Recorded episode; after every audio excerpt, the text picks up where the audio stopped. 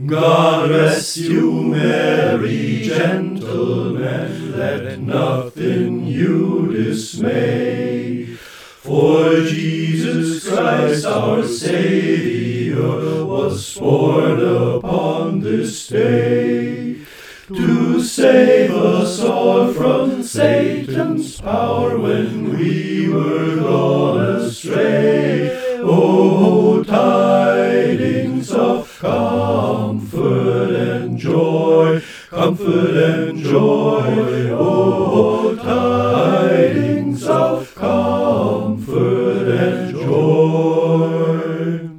Ich wünsche euch schöne Feiertage.